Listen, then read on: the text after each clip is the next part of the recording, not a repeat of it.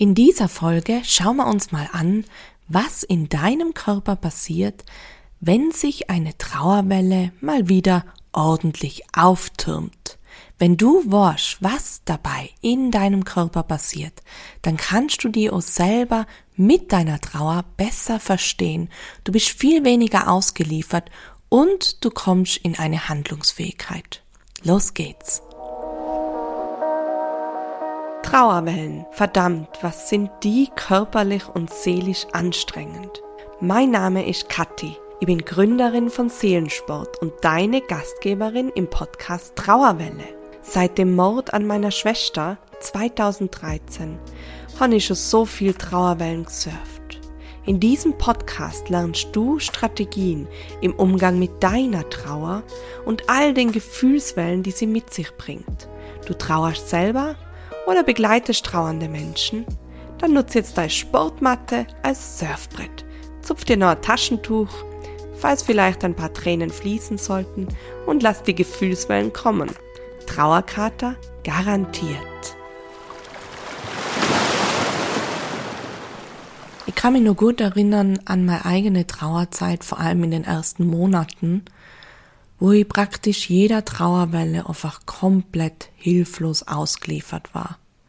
Ich habe richtig Panik gekriegt vor jeder weiteren Trauerwelle.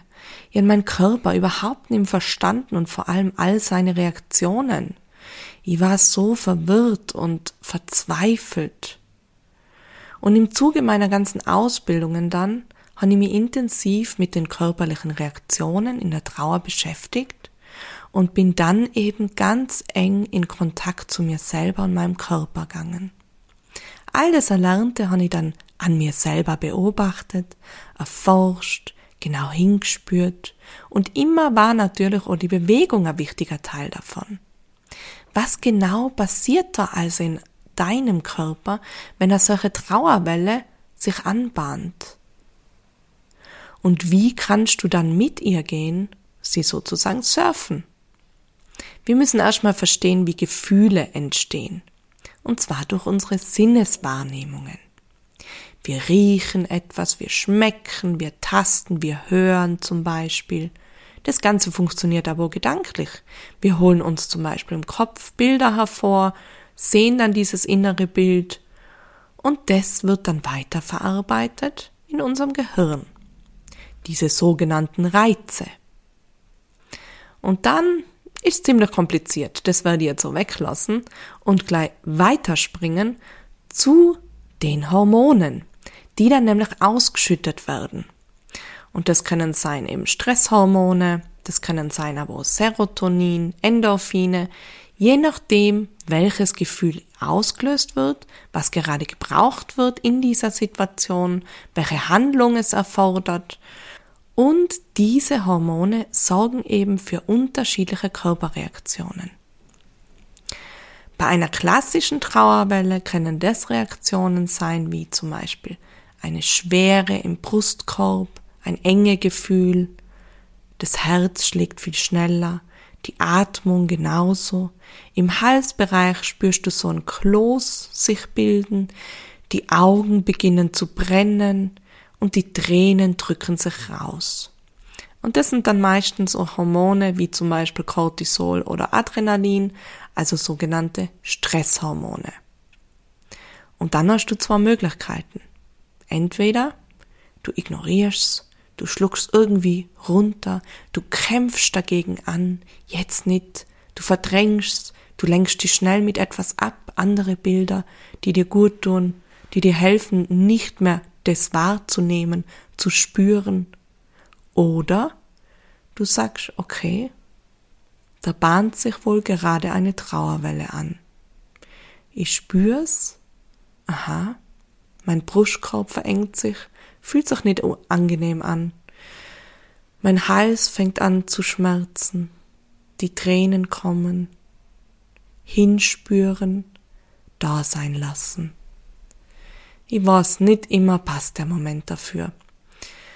So oft ist mir's passiert, dass ich in der Eisdiele damals, wo ich noch studiert habe, gestanden bin und genau dann kommt so eine Trauerwelle mit einer Wucht und natürlich, während ich da eine Tüte Eis mache und dann jemanden ähm, gib in die Hand, passt es halt grad gar nicht. Also runterschlucken, verdrängen. Manchmal bin ich auch aufs Klo gegangen, zwischendurch, han mir da eine Runde ausgeweint und dann wieder zurück auf die Arbeit. Also es gibt definitiv Momente, wo es schwierig ist, diese Trauer gerade rauszulassen, diese Welle zu surfen. Aber insgesamt sollte es definitiv mehr Momente davon geben, wo diese Trauerwelle sein darf und nicht umgekehrt. Weil der Ausdruck ist einfach immens wichtig und vor allem heilsam für den Körper. Nur wenn wir mit diesem, dieser Trauerwelle gehen, wenn wir mit diesen Tränen gehen, wenn wir hinspüren und es erlauben, nur dann werden eben auch die Stresshormone wieder abgebaut. Und andere unterstützende Hormone, wie zum Beispiel Serotonin, können auch wieder gut produziert werden. Also trau die, deiner Trauer Raum zu geben, sie auszuleben und zuzulassen. Vielleicht hast du aber Angst vor so einer nicht enden wollender Welle. Das war auch immer meine größte Angst. Aber wenn mal an deine letzten Trauerwellen zurückdenkst, wie oft ist passiert, dass es kein Ende von dieser Welle geben hat? Jede Trauerwelle hat irgendwann auch wieder ihr Ende und ebbt wieder ab. Und was vielleicht nur weiterhelfen kann in solchen Momenten, wenn die Angst da ist, dass es dann ewig dauert, gefühlt ewig zumindest, so eine Trauerwelle. Dann vielleicht mal überlegen, was hilft dir im Notfall, wenn du sagst, es geht jetzt nicht, du haltest nicht aus, es ist gerade zu intensiv, um da wieder rauszukommen. Das kann zum Beispiel ein Anruf sein bei einer Freundin, ein bestimmtes Lied, eine Tätigkeit, eine Bewegung vielleicht. So hast du sozusagen einen Sicherheitsanker, den du jederzeit einsetzen kannst. Du bestimmst sozusagen, wie viel und wie lange Grad an Trauerwelle heute gesurft wird. Und das schenkt dann doch etwas Sicherheit und es ist dann vielleicht leichter, sich diese Trauerwelle gerade zu erlauben. Wenn es dir aber noch schwer fällt, die hinzusetzen, ins Fühlen und Spüren zu kommen, dann hol dir auch gern mein Seelensport Erste Hilfe Kit für 0 Euro. Du brauchst nur deine E-Mail-Adresse. Das sind Videoanleitungen mit achtsamen Bewegungen für ein liebevolles Annähern an deine Trauerwellen. Versuch die gern darin, probier's aus. Den Anmeldelink findest du dann auch in der Podcast-Beschreibung. Und hinterlass mir auch gern dein Feedback zu dieser Podcast-Folge. Wir sind schon am Ende angelangt. Was haben wir daraus wieder gelernt? Trauerwellen sind wichtig. Es ist wichtig, sie zuzulassen, zu surfen, auch wenn es nicht immer passt. Aber je öfter wir das gemacht haben, je öfter wir uns diesen Raum schenken, desto besser und sicherer können wir diese Trauerwellen surfen.